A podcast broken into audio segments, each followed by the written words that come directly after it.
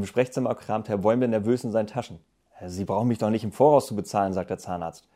Das will ich auch gar nicht, entgegnet Herr Bäumle. Ich zähle nur mein Geld, bevor Sie mich betäuben.